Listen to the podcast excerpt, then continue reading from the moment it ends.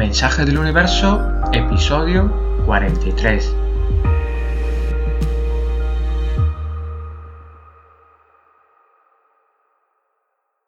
Bienvenidos a todos, bienvenidos a nuestro episodio número 43.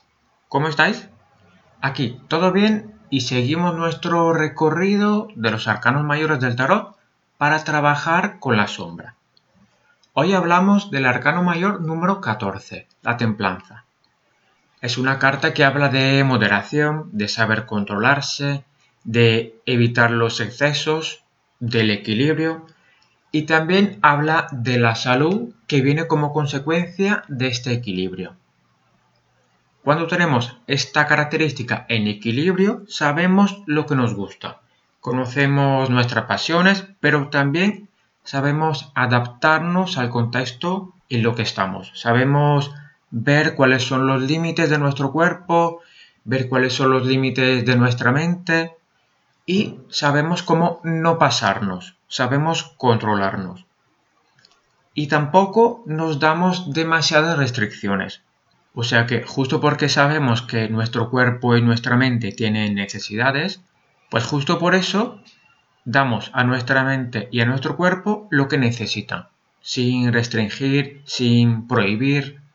O sea, que sabemos estar en el justo punto medio, que es el punto de equilibrio que nos permite estar satisfechos con lo que queremos y con lo que deseamos y cubrir nuestras necesidades. Si esta característica la tenemos demasiado desarrollada, damos mucha importancia a nuestro entorno y a lo que opina la gente. Por lo tanto, según con quién estemos, nos controlamos más o nos desatamos más.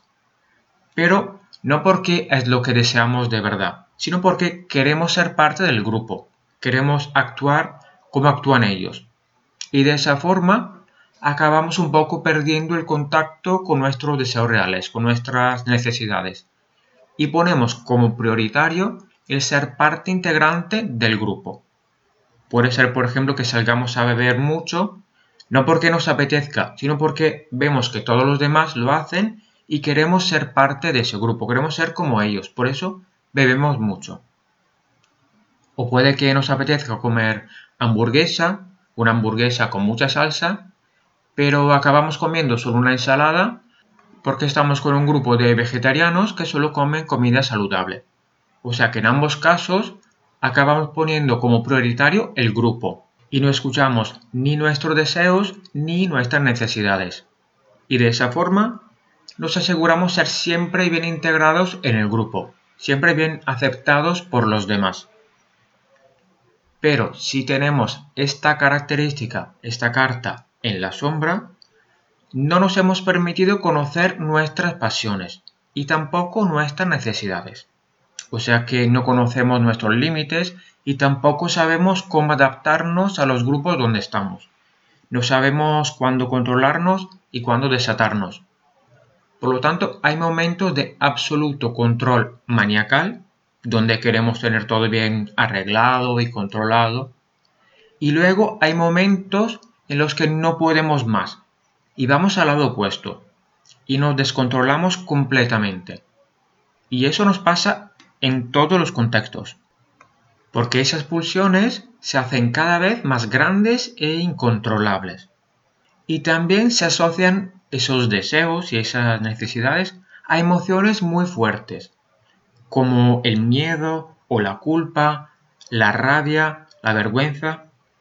Por lo tanto, acabamos como en una gran tensión interna.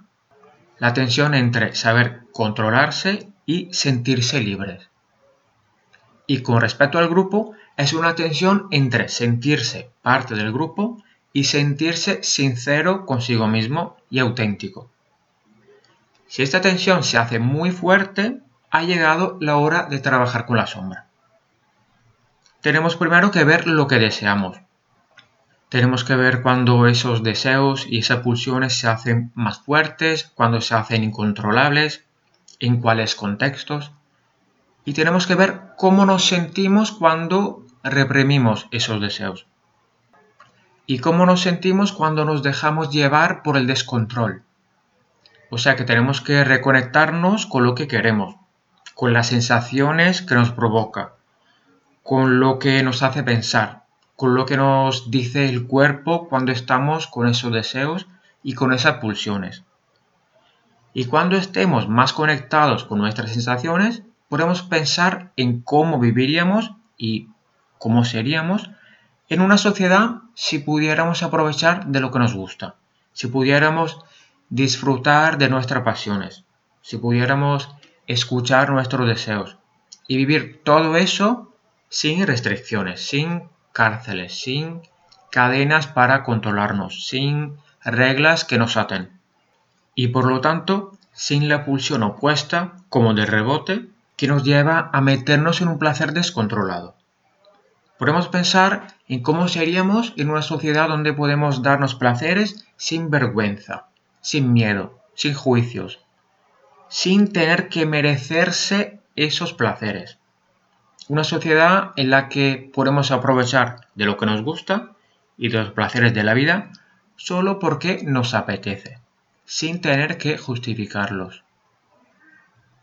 Y para llegar a ese tipo de vida, una vida más libre, donde nos permitimos aprovechar de lo que necesitamos y que nos gusta, tenemos que ver las imposiciones y los límites que nos hemos dado y esos límites están asociados a cómo juzgamos algunos aspectos de nuestros deseos.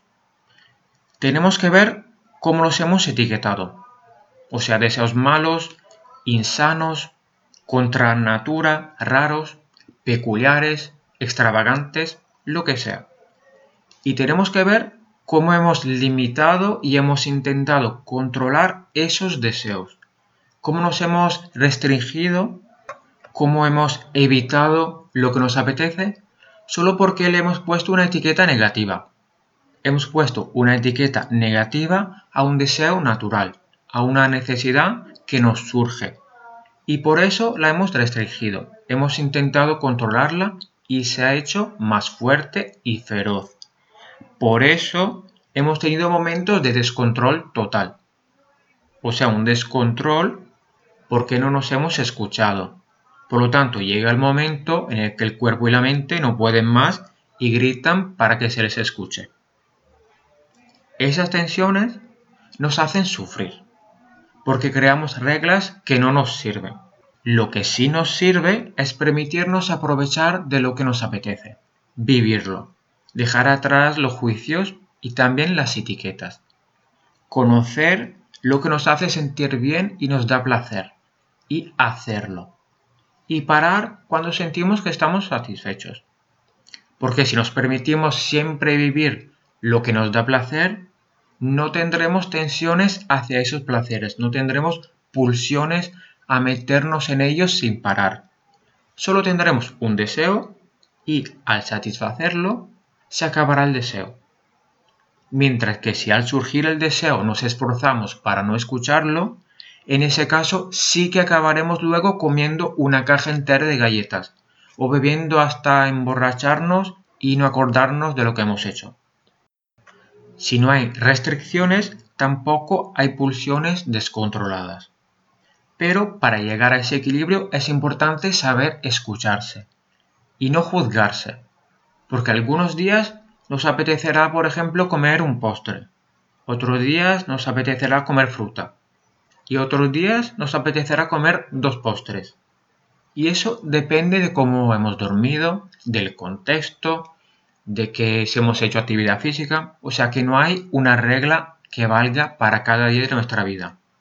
La única regla es ser flexible y escucharse, no aplicar las reglas de los demás. Esas reglas no nos sirven, son reglas para otras personas. Lo que sí que tenemos que hacer es escucharnos sin juicio, y saber que si tenemos un deseo, por algo será, y que igual tenemos que escucharlo y satisfacerlo, porque nuestro cuerpo y nuestra mente son mucho más sabios de lo que pensamos. Y ahora pasamos a nuestra lectura semanal.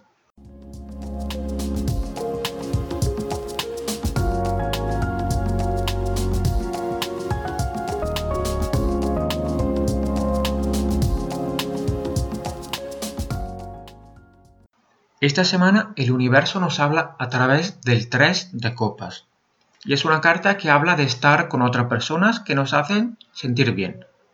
Habla de celebrar, de pasar buenos momentos juntos y vamos a interpretar esa carta con la templanza que teníamos en la primera parte del programa. En este caso, vemos que el universo nos habla de la importancia de las personas que nos rodean y que tienen una relación más íntima con nosotros. Nos dice que esas personas son importantes a la hora de encontrar ese justo equilibrio y de aprovechar de los placeres sin pasarse y sin darse restricciones.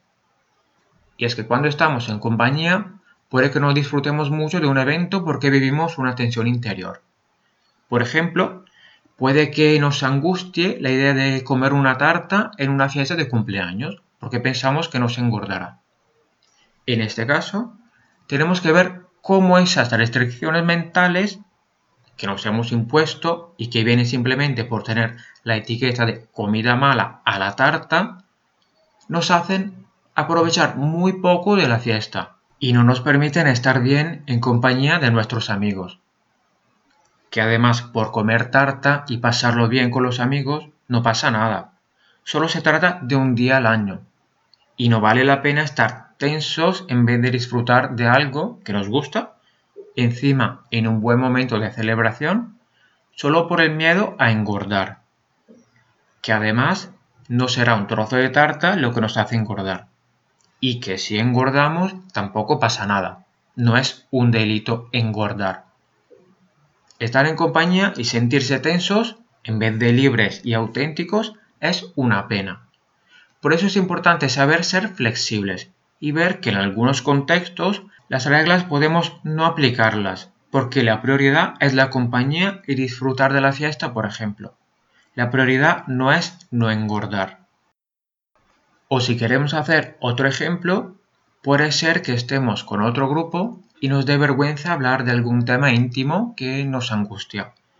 Y puede ser un tema de trabajo, o de amor, o de otras cosas que son importantes para nosotros en este momento. Puede que pensemos que no tenemos que hablar del tema, que es mejor no desahogarnos, que es mejor dejar tranquilos a nuestros amigos y que es mejor hablar de cosas alegres y divertidas. En este caso, también le ponemos una etiqueta a una necesidad. Ponemos la etiqueta de malo o de pesado a nuestro deseo de hablar, a nuestro deseo de desahogarnos, de comunicar lo que sentimos. Y acabamos también estando en esa mesa hablando de cosas alegres, pero con el deseo de hablar de algo que nos angustia.